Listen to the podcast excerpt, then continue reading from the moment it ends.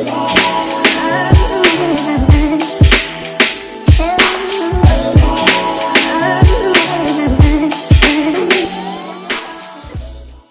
bienvenue sur le K-Sui Show. Ici, on parle nutrition, fitness, lifestyle, développement personnel. Le tout pour vous apprendre à être la meilleure version de vous-même. J'espère que la team No Bullshit se porte bien, que vous êtes en forme, en bonne santé et que vous continuez à faire des gains. You know the rules. Alors, les amis, je fais ce podcast en live d'Athènes, en Grèce. Cette année, j'ai la chance de prendre toute ma famille avec moi en vacances en Grèce. Il fait beau, il fait chaud, on se plaint pas. Et voilà, j'ai pris une valise en extra pour mettre tout mon équipement podcast, ma caméra, le tout, parce que j'ai dit je vais pas laisser tomber ma deuxième famille, vous les auditeurs du suis chaud, vous qui me soutenez depuis un an et demi déjà. Donc voilà, on est là, j'ai pris tout mon équipement, j'ai stoppé la journée, j'ai dit à tout le monde on rentre, les autres sont en train de faire la sieste et moi je suis dans le salon en train d'enregistrer le podcast. Mais voilà, c'est c'est pour vous montrer que je suis à fond. Can't stop, won't stop, baby. C'est que du love ici et c'est la promesse que je me suis faite à moi-même. Je me suis dit que j'allais partager de l'information gratuite, vous donner tous les outils nécessaires pour que vous puissiez réussir dans votre aventure fitness, dans votre aventure santé. Et peu importe quoi qu'il arrive, eh bien, je vais toujours faire mon maximum pour continuer à partager de l'information la distance va pas me stopper, les vacances vont pas me stopper non plus. Donc voilà les amis, si vous voulez me soutenir, vous savez quoi faire. Il suffit d'aller sur votre application Apple Podcast, laissez un commentaire, un 5 étoiles, abonnez-vous sur Spotify ou toute autre application podcast. Vous pouvez également retrouver le format vidéo sur ma chaîne YouTube. Vous pouvez également vous abonner à ma chaîne YouTube, laissez un commentaire, ça donne de la force, ça me booste aux yeux de l'algorithme. Donc c'est comme ça que vous pouvez me soutenir. Et pour tous ceux qui me demandent où retrouver mes programmes, mes informations, etc. Vous pourrez retrouver le tout dans les show notes. Il y a des offres spéciales. Et voilà, j'espère qu'il y aura encore plus d'informations que je pourrai vous fournir par la suite. Mais on commence, voilà, une brique à la fois. Dans l'épisode d'aujourd'hui, les amis, on va parler d'amplitude de mouvement. Amplitude de mouvement complète versus amplitude de mouvement partiel. On doit utiliser les deux, on peut utiliser les deux, il faut juste savoir comment agencer le tout et c'est ce que je vous explique dans cet épisode. Donc je n'en dis pas plus les amis, amplitude de mouvement complète versus amplitude de mouvement Let's get it. Bienvenue dans un nouvel épisode. Aujourd'hui, on va parler amplitude de mouvement. On va parler amplitude de mouvement complète versus amplitude de mouvement partiel. On va voir quels sont les bénéfices à utiliser une amplitude de mouvement complète et une amplitude de mouvement partiel. Mais surtout, on va voir quand est-ce que ça a du sens de les agencer dans notre programmation? Avant toute chose, il est important de comprendre quelques concepts sur la science de l'entraînement. Je vais le faire en très simple. La première chose qu'on aimerait comprendre, c'est que l'adaptation des tissus va être euh, spécifique aux angles sur lesquels ils vont être sollicités. C'est-à-dire que lorsque je fais un travail de force sur mes tissus, sur un tissu en particulier ou sur un groupe musculaire, on va dire ça comme ça, eh bien, euh, mes tissus vont s'adapter, mes muscles vont s'adapter spécifiquement à cet angle-là sur lequel ils sont sollicités. C'est-à-dire qu'ils vont devenir plus forts sur cet angle-là spécifiquement. Ce qui ne veut pas dire qu'ils vont être plus forts sur les autres angles. Si je prends l'exemple de mon biceps, d'accord, et que je garde mon biceps euh, ici, je le renforce lorsque mon coude est à 90 degrés, à 90 degrés, eh bien mon biceps va devenir euh, plus fort sur cette portion-là, mais il ne va pas forcément devenir plus fort sur une portion qui est lointaine à cet angle-là, ok? Donc ça, c'est très important à comprendre. La deuxième chose qu'on aimerait comprendre, eh bien, c'est le profil de résistance d'un exercice. Lorsque je prends un exercice, en très simple, j'aimerais savoir où est-ce que l'exercice est le plus difficile et où est-ce que l'exercice est le plus facile. Très logique, très simple. Si je prends l'exemple d'un squat, quand je descends tout en bas dans un squat, c'est la portion la plus difficile. Si euh, je suis tout en haut, eh bien c'est la partie, c'est la portion la plus facile. Si je prends l'exemple d'une pompe, tout en bas, c'est la portion la plus difficile. Tout en haut, ok, c'est la portion la plus facile. C'est pourquoi, d'ailleurs, on voit beaucoup de personnes faire des euh, demi-reps ou un quart de rep, non pas parce qu'ils le volent ou parce qu'ils l'ont bien agencé, tout simplement parce qu'ils n'ont pas la capacité d'aller où c'est difficile. En gros, ils restent dans cette portion-là où c'est facile pour eux, ok? Alors, la troisième chose qu'on aimerait comprendre ici, eh bien, c'est ce qu'on appelle la euh, strength curve, la courbe de résistance, la courbe de force qui stipule que euh, nos articulations sont plus faibles en fin d'amplitude de mouvement. Si je reprends l'exemple de mon biceps ici, d'accord euh, Donc on parle ici de la flexion du coude, c'est l'action que mon biceps fait ici.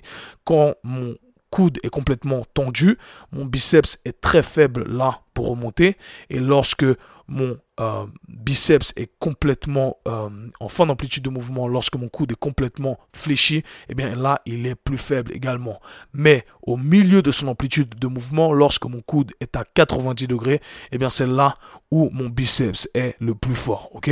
Donc lorsqu'on a compris ces trois concepts, on comprend comment on peut agencer le tout dans notre programmation. Ok?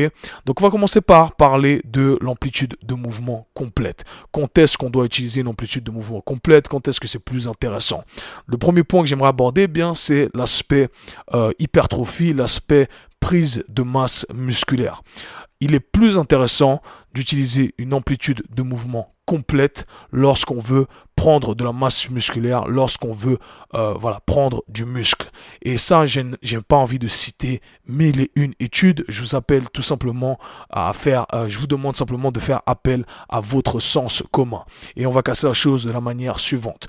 Lorsque j'utilise une amplitude de mouvement complète, eh bien, qu'est-ce qui va se passer? Rappelez-vous la règle numéro 1, le premier concept que j'ai expliqué. On est plus fort sur les angles, d'accord euh, sur, lesquels, sur lesquels on travaille. Lorsque j'utilise une amplitude de mouvement complète, eh bien, je vais travailler sur tous les angles qui sont mis à disposition. C'est-à-dire que je vais renforcer chacun de ces angles, ce qui veut dire que j'ai accès à plus de tissu, d'accord Je vais renforcer plus de tissu, ce qui me permet par conséquent de construire ok? Ensuite, la deuxième chose, eh bien, c'est que lorsque j'utilise une amplitude de mouvement complète, eh bien, j'aurai beaucoup plus de chances de passer plus de temps sous tension. D'accord? Si je descends complètement, ça va me prendre plus de temps à descendre complètement que de descendre simplement un tout petit peu. Ce qui veut dire que je vais passer plus probablement plus de temps sous tension. Alors je vois déjà les avocats du diable dire non, je pourrais très bien descendre de 10 degrés en 20 secondes et descendre tout en bas en une seconde. Ok, soyons réalistes ici. J'ai bien compris cet argument, mais l'idée c'est tout simplement de dire que si j'utilise une amplitude de mouvement euh, complète, eh bien je vais tout simplement passer plus de temps sous tension, du moins c'est plus probable. Et on sait que le temps sous tension, c'est le facteur déterminant pour la prise de masse. Donc super important. Ici on comprend que on passe plus de temps sous tension, on a accès à plus de tissus, ce qui veut dire qu'on peut maximiser notre développement. À quel moment est-ce que j'aimerais utiliser une amplitude de mouvement complète? Eh bien, je vais utiliser une amplitude de mouvement complète en début de programmation, d'accord? Que je travaille avec un athlète de haut niveau, euh, que je travaille avec monsieur, madame, tout le monde, eh bien, je vais mettre ça en début d'amplitude, euh, en début de programmation. C'est ce qui va me permettre, en gros, de euh, poser la fondation, ok? Pourquoi? Ça va me permettre de d'aller là où on n'a pas envie d'aller, comme je l'ai dit, on souvent, on veut pas aller là où on est le plus faible, ok? Donc ça me permettre de travailler sur éventuellement ce facteur qui est faible, qui n'a jamais été sollicité. Donc je vais pouvoir construire de l'expérience, si on veut, dans ces zones-là qui sont parfois délaissées. Ça me permet de prendre plus de masse musculaire. Plus de masse musculaire dit énormément de euh, bénéfices. Ok, donc moi je mettrai ça en début euh, de programmation, peu importe pour qui c'est, d'accord? Super important pour bien assimiler les mouvements également. Ok, maintenant euh, il y a quelques contres, bien entendu. Là, j'ai exposé les pour. Quels sont les contres? Les contres sont plus des contres qui sont axés du côté performance. J'ai parlé prise de masse, ok? Mais là, on va parler un peu aspect performance pour ceux qui aimeraient devenir plus forts, qui aimeraient travailler sur leur potentiel athlétique, leur potentiel physique. Eh bien, lorsqu'on regarde le côté performance, eh bien, on comprend qu'en fait, le côté, euh, l'amplitude euh, la plus faible va dicter le poids qu'on va utiliser. Je m'explique ici en utilisant un, exercice concrètement. Si je prends l'exemple d'un squat, je l'ai expliqué avant, fin d'amplitude de mouvement, d'accord, le profil de résistance de l'exercice et la courbe de force de nos articulations, on est plus faible en fin d'amplitude de mouvement. Alors ce qui veut dire que lorsque j'utilise mon squat par exemple, je pourrais utiliser 130 kg sur la première, sur les premiers 30 euh, degrés, d'accord? J'ai énormément de force sur ces premiers 30 degrés, mais lorsque je descends tout en bas et j'arrive tout en bas, eh bien, je n'arrive qu'à soulever 80 kg, ok? Alors, qu'est-ce que je fais? Si j'utilise une amplitude de mouvement complète, eh bien, je suis obligé d'utiliser 80 kg, c'est-à-dire que l'amplitude limitante va dicter le poids qu'on va utiliser.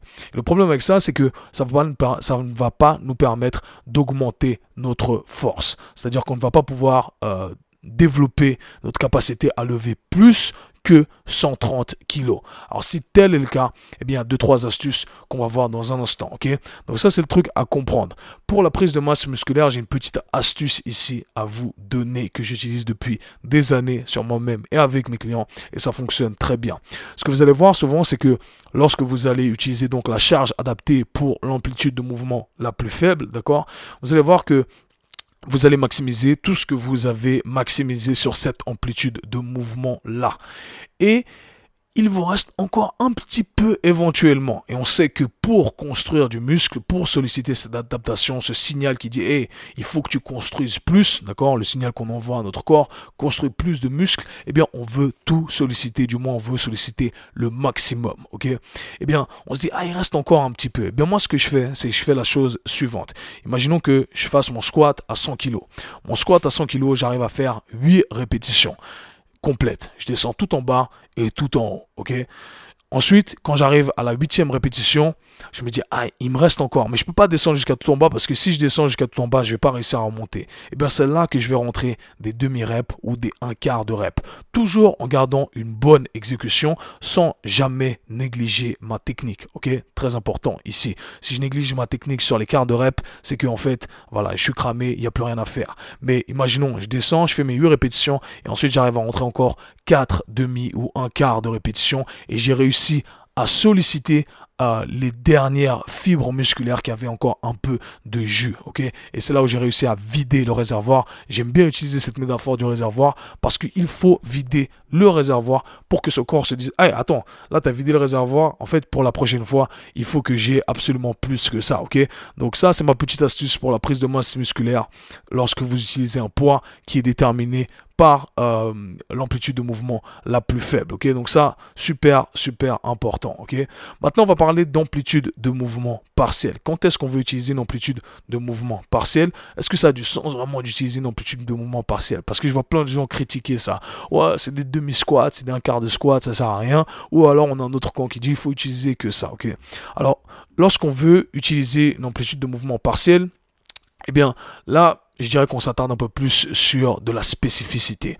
Donc, donc sur euh, notre programmation, eh bien c'est là où on est sur le bloc axé sur de la spécificité. Maintenant, sur l'amplitude de mouvement partiel, on va devoir euh, diviser le tout en deux catégories. On a l'amplitude de mouvement dans laquelle on est le plus faible et l'amplitude de mouvement euh, dans laquelle on est le plus fort. Ok? Donc si je reprends l'exemple du squat, on a tout en bas dans le squat, je pourrais travailler sur cette amplitude là, c'est 30 degrés tout en bas, ou alors les 30 degrés tout en haut. Ok? À quel moment est-ce que j'utiliserai l'un plutôt que l'autre? On va commencer directement avec là où on est le plus faible. Alors, l'amplitude de mouvement euh, où on est euh, le plus faible. Pourquoi je mettrais ça? Je mettrais ça tout simplement si je chercherais à rattraper des lacunes. Ok, je sais que pour que je puisse maximiser mon lift, il y a un trop grand gap, par exemple, entre ce que j'arrive à faire tout en haut et ce que j'arrive à faire tout en bas. Imaginons, comme je l'ai dit, je reprends l'exemple du squat. Tout en haut, j'arrive à lever sur les 30 premiers degrés 130 kg, mais tout en bas 80 kg. Il y a un fossé qui est énorme, ok? Donc moi, ce que j'aimerais éventuellement, c'est réussir à faire 130 kg en haut et 120 kg en bas. Mais si j'ai pas assez accumulé d'expérience en bas, d'accord, eh bien, je suis pas assez fort en bas. Donc, c'est là où ça serait intelligent de faire un travail spécifique euh, sur cet angle-là, là où on est le plus faible. D'accord? Donc, quels exemples eh on pourrait retrouver ça? On pourrait retrouver ça, par exemple, dans la programmation d'un powerlifter qui aimerait améliorer tout simplement son lockout, ok? Ou alors en fin d'amplitude de mouvement. Ça arrive souvent, ok? On veut améliorer son lockout. Ah, c'est là où je galère le plus quand je veux finir mon bench press, mon développé couché. Eh bien, je vais faire du travail spécifique avec amplitude de mouvement partiel. Je vais vous donner un autre euh, cas qui euh, m'arrive à moi avec euh, mon athlète de tennis, eh bien on sait que lorsqu'elle descend dans une position qui ressemble un peu à une fente dans ses matchs, lorsqu'elle passe une amplitude de mouvement et qu'elle descend un peu trop bas, elle prend du temps à revenir, d'accord? Euh, eh bien c'est là où on aimerait travailler sur cette amplitude de mouvement là. Donc ça nous permet d'être très spécifique, d'accord? Ça nous permet de rattraper des lacunes. Maintenant, toujours en restant sur cette amplitude de mouvement la plus faible, on a dit 1 ça nous permet de rattraper les lacunes. Et de deux, eh bien, on peut utiliser ça aussi pour la prévention euh, de blessures. J'aime pas être trop utiliser ce mot-là, prévention de blessures, mais ça va nous permettre de nous préparer pour le pire éventuellement. Et c'est là où on ferait par exemple du travail de mobilité. Le travail de mobilité, c'est du travail spécifique sur certaines euh, angulations. Et comme j'ai dit avant, eh bien, on est plus faible sur les angles euh, en fin d'amplitude de mouvement. ok? Donc quand nos tissus sont les plus allongés, c'est là où on est très faible. Et souvent dans certaines activités, dans nos activités sportives principalement, je pense à ça ici, eh bien on va être amené à se retrouver dans ces positions où nos tissus vont être euh, allongés. Et bien c'est là que ça sera intéressant de faire du travail spécifique, du renforcement spécifique. ok? Donc vous voyez que l'amplitude de mouvement partiel très intéressante ici, ici pardon, pour euh, faire du travail euh, afin de rattraper une lacune ou alors du travail de mobilité spécifique pour mitiger la blessure éventuelle qui pourrait venir. Ok? Super important.